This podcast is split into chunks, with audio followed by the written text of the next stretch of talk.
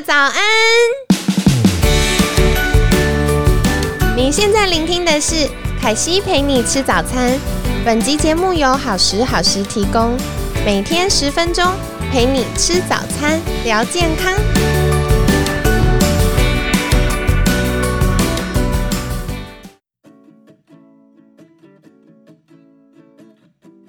嗨，欢迎来到凯西陪你吃早餐，我是你的健康管理师凯西。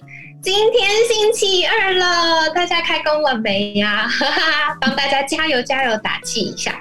那今天呢，一样很开心，邀请到凯西的好朋友许瑞涵营养师，瑞瑞早安。早安，各位早安，我是瑞瑞，今天我也来陪大家一起吃早餐。对，每次瑞瑞来的时候，大家那一天就会特别细嚼慢咽，因为集数都特别长。昨天 昨天爆表，今天我们试试看能不能让大家不要吃吃这么久，努力一下。不过我觉得今天也是想请教瑞瑞一个我觉得很有趣的议题，因为现在疫情啊，然后我就真的发现。网络上超多广告在说防疫要吃益生菌，哎，这个你怎么看？到底明明 COVID nineteen 是跟肺有关，为什么现在突然跑出一个要吃益生菌啊？嗯，好，这个的话，这就是回归到一个观念。那在我们功能医学里面，我们叫说我们的是肺肠轴，就是肺肠它们有联系。那大家会觉得说这两个器官不是有一点点遥远吗？肺跟肠好像没有什么相关，可是如果要连在一起啊，对。那如果是以鸡的观念，其实肺与大肠相表里，其实它们两者是有关联的。那它们最主要关联的东西叫做黏膜细胞。哦，哇，好酷哦！对，黏膜怎么会长到细胞？大家可以稍微想想看哦，我们肠道的细胞。其实从我们的口腔是分泌唾液黏黏的，我们的口腔黏膜细胞，我们的食道也是一个黏膜细胞，肠胃，但是大家别忘记了，我们的肺也是啊。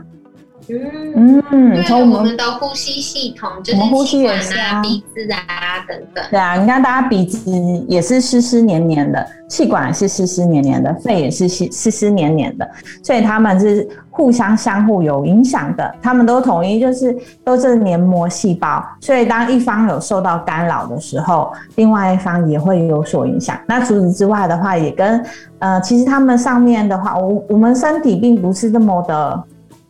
嗯，应该是说我们肠胃道里面的一些菌虫，它所分泌出来的一些生物讯息，也有研究发现，哎，它也会去干扰到我们肠道的一些呃肺肺部的一些免疫，所以还在讲肺肠轴这一件事情。嗯嗯，好有趣哦。对啊，说回来啊，就是。我刚其实想到肺跟大肠的确有点关系，为什么呢？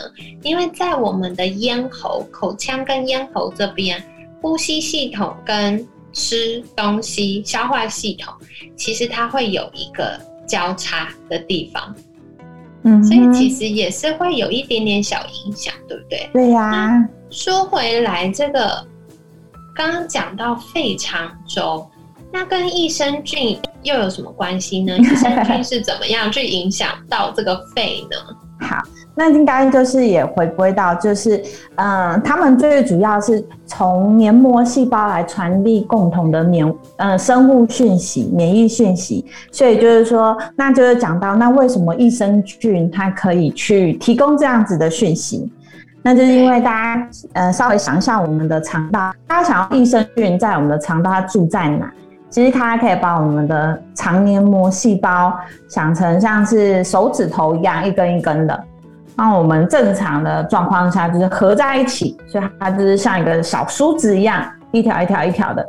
那我们的那个益生菌，它就是在我们的指尖上面吸收，住着种在那一边，哦，它是住在那个树的顶端尖尖的地方，没错。但这不止益生菌，我们肠道其实是是是它不是无菌，我们肠道里面是有很多细菌的，好的坏的。所以益生菌它其实是有一点像是在，呃，其实你就想看，就是好听一点是花园啦。那用一个比较，用一个比较帅气的形容方式，那就是整天就是大家互相在争夺地盘喽。的确耶，对，那在互相争夺地盘了。它处在的话，它也会刺激身体的免疫细胞。其实我们刚刚讲了，我们的肠黏膜细胞是像嗯梳子一样的，一根一根一根一根一根的，像我们的手指头一样合并在一起。那这底下下面就种满了黏，上面就是布满了免疫细胞，所以它其实是一个防御系统。所以益生菌它本身也会去诱发我们。身体的免疫细胞去分享一些免疫讯息，嗯，那这些免疫讯息的话，就是不止在肠胃道作用，那它也会传到肺部这样子，那甚至传到我们全身。真的呀，哇，传这么远，好酷！是的，是的，嗯，尤其是你看看，很多人在感冒的时候，通常肠胃道也都不太舒服啊。哦，对啦，对，也是，就是可能有的时候是呼吸系统感冒。对呀，也会觉得就是胃燥燥的啊，或者是肠子就会觉得蠕动没那么好啊。没错，没错，其实他们都有互相有互相影响这样子。嗯，哦，好有趣。哎，那说回来啊，就是吃益生菌，我们应该要怎么吃？除了吃益生菌，还要特别注意什么吗？嗯，应该是说益生菌的话，为什么后来会讲到益生菌这件事情，或是有人会问说，那我益生菌要？挑哪一种啊？其实就回归到益生菌，它本身对它前面一个字叫益生，它其实本本身对我们身体就是有益的。所以说，大部分的益生菌，它们基本上都有强化我们免疫力的 免疫力的功用。嗯，所以不用说特别要去关注在哪一支，因为哪一大部分会抢这些，虽然他们有特别做过研究。但是其实益生菌它本身就有。增加我们身体免疫力的功能。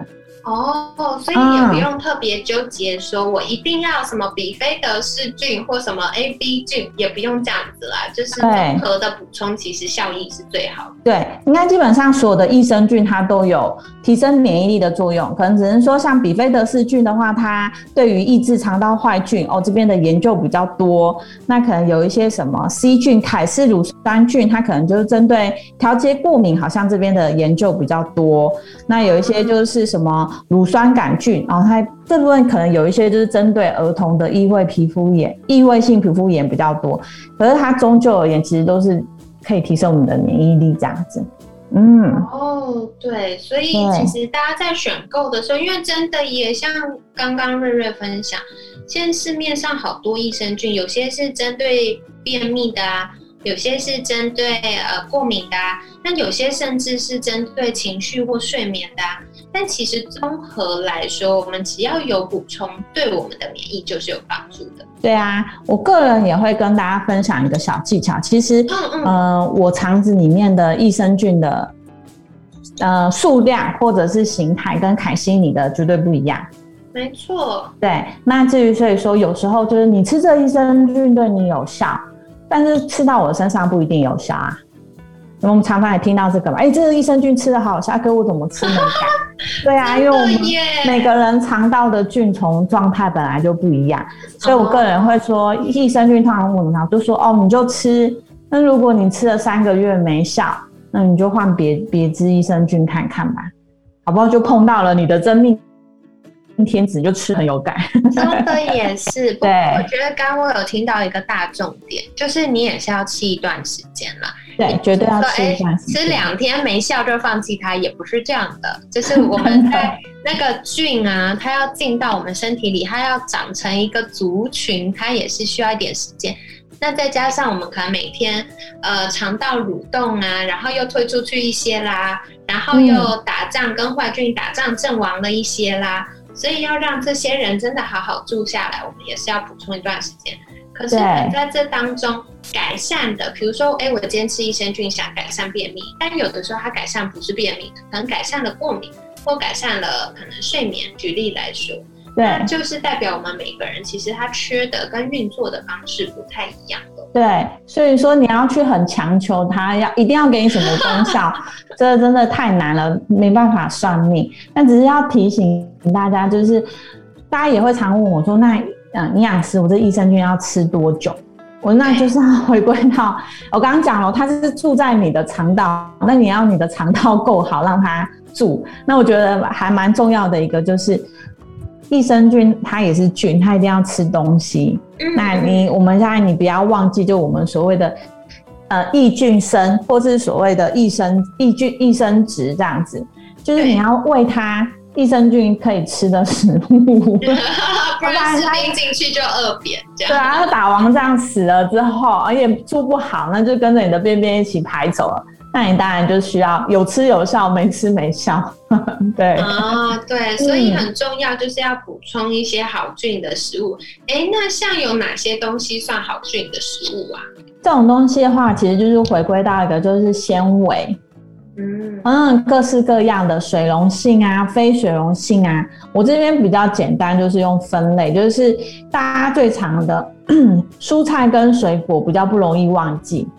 对对。然后蔬菜会吃，水果要吃，但是大家很常常忘记的就是所谓的豆类，所谓的嗯，大家尤其是现在的话，都会呃习惯喝豆浆，可是其实豆浆它是在过滤过程中已经蛮多的纤维被拿掉了。我比较建议大家可以直接吃毛豆，嗯嗯，那一个是黄豆的小宝宝豆类，那或者就是我们所谓的嗯五谷根茎类。五谷根茎类就是所谓的地瓜啦、南瓜啦，或者是我们所谓的糙米啊、燕麦啊这一些，嗯，它们提供的纤维又不种类都不太一样，所以请大家要均衡的吃。哦，对，所以今天也是跟大家分享很多重要的讯息。要提醒大家，真的，嗯，很容易大家会常常只偏吃一种一种蔬菜。对我常常会遇到大家只吃水果不吃青菜，或只吃深绿色叶菜类，因为觉得这才是青菜，其他彩色的跟水果都不算。这样对，那你就想想看哦，嗯，其实我们肠道很多益生菌，那很多种益生菌不是大家肠道不是只有一种益生菌哦，很多种益生菌，每一种益生菌爱吃的食物都不一样。那你今天只为了喂养一种纤维，一种特定的，呃，譬如说只特别只吃高丽菜，那你就会养了只爱吃高丽菜的，呃，益生菌，好不好？没有不好，可是问题是，当你的身体有其他的一些免疫症状去需要调理的时候，它就不够强。可是你的，你可能你要的，你需要的是排便，可是它，你你养的这只益生菌可能跟排便就没有什么相关。这个真的很关键呢，我觉得，因为大家常常习惯吃，比如说方便料理或吃的就这些。嗯，我觉得就是瑞瑞提到一个很重要的重点，我们的益生菌啊，不是越多越好，它的关键是越多种，多种类。对呀，所以我觉得大家不管是在选择益生菌，或者是在补充这些益生值啊，或有些叫做益菌生、益生元都没关系。简单来说，就是纤维质的时候，尽量要多元。然后我觉得刚刚嗯，瑞瑞有提到一个我很喜欢的重点，就是豆类啦，豆类正常被忽略，特别是毛豆也是很好的呃蛋白质的来源。那再来的话呢，嗯，凯西也常常在节目里提醒大家的，就是咕咕、菇类跟藻类，特别菇类有多糖体呀，其实对我们的免疫也是有帮助的。嗯，而且藻类也很好，藻类有除了这些以外，它有很多微量元素，这是一般蔬菜比较少见的。对，因为它是蛮特，因为它来源是海嘛。所以它是把我们整个海洋里面的一些比较稀有的微量元素都吸附在自己身上了。所以海带啦、海菜啊，或者是所谓的什么海龙啊，这种有机会的话，还是稍微吃一下比较好。嗯嗯嗯，所以跟大家分享喽。然后我觉得其实紫菜是一个非常方便的东西，因为它一大个，然后干燥的，可以放很久。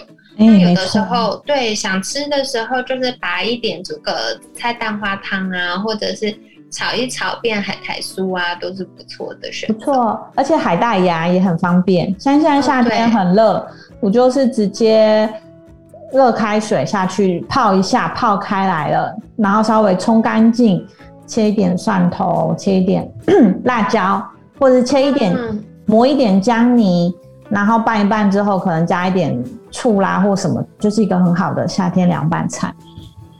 哦，对，没错没错，因为特别是像我们昨天有提到，因为大家有的时候，呃，可能比如说还在家开会，开到一半，小孩来敲门说他肚子饿了，那像这时候，如果我们可以常备一些凉拌菜，就可以先让小孩垫垫肚子。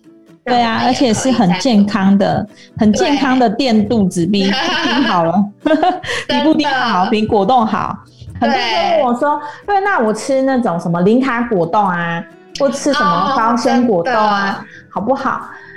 嗯，那就是回归到了，就是他们的那些纤维也都是蛮特定的，大部分添加的纤维，然后市售你看它添加的纤维，大部分都是很特定的。其实长期下来，它也是喂养了特定的肠道菌虫，你的菌虫族群。你说好不好？嗯，你想想看嘛。嗯，我们是需要多样化。那你某一方独大的时候，不难不难保它是不会有一些后遗症的。好，那如果大家可以听到，这就是所谓的呃 SIBO，就是我们所谓的嗯小呃小肠菌虫过度增生的一些问题。那其实有时候这并不是坏菌，那这有时候也是一些中性菌，甚至是一些好菌所造成的。嗯。这个再改天再跟大家聊。对，我觉得我们每一集应该可以延长成一小时。是的，那之前大家可以往前听，大家应该有，我记得欧医师有有来分享过。欧医师他在对于肠道菌虫这一块也非常的有研究。嗯，对，应该是五十一到五十五集左右，就是听众朋友们可以再回去听一下。对对对，欧医师有聊到关于小肠菌虫过度增生，我觉得真的很棒，因为。很多时候，特别是现在疫情期间呐，很多人就会觉得啊，原来吃益生菌可以帮助免疫，那我就多吃多健康。其实不是哦，刚刚瑞瑞也有提到，如果吃太多，有可能又会增加变成其他的问题。对，所以大家再多留意啦，过于不及都不行。那说回来呢，今天一样要邀请瑞瑞跟大家分享，就是如果大家想要获得更多关于肠道保健或者是这些营养相关的资讯，可以到哪里找到瑞瑞呢？嗯，大家的话就欢迎大家上我的 FB 粉丝专业吃营养徐瑞涵营养师，那上面的话就有分享一些相关的文章。那再来的话，如果要来见见我本人的话。那就是欢迎大家，呃，星期三的晚上会在安宁家庭医学科诊所，那星期一跟星期四的下午会在圣地亚健康管理诊所这两个地方。嗯，谢谢大家。所以大家也可以记得去追踪吃营养许瑞涵营养师，就是瑞瑞的粉砖哦。那今天感谢吃营养许瑞涵营养师的分享，每天十分钟，健康好轻松。凯西陪你吃早餐，我们下次。见了，拜拜，拜拜。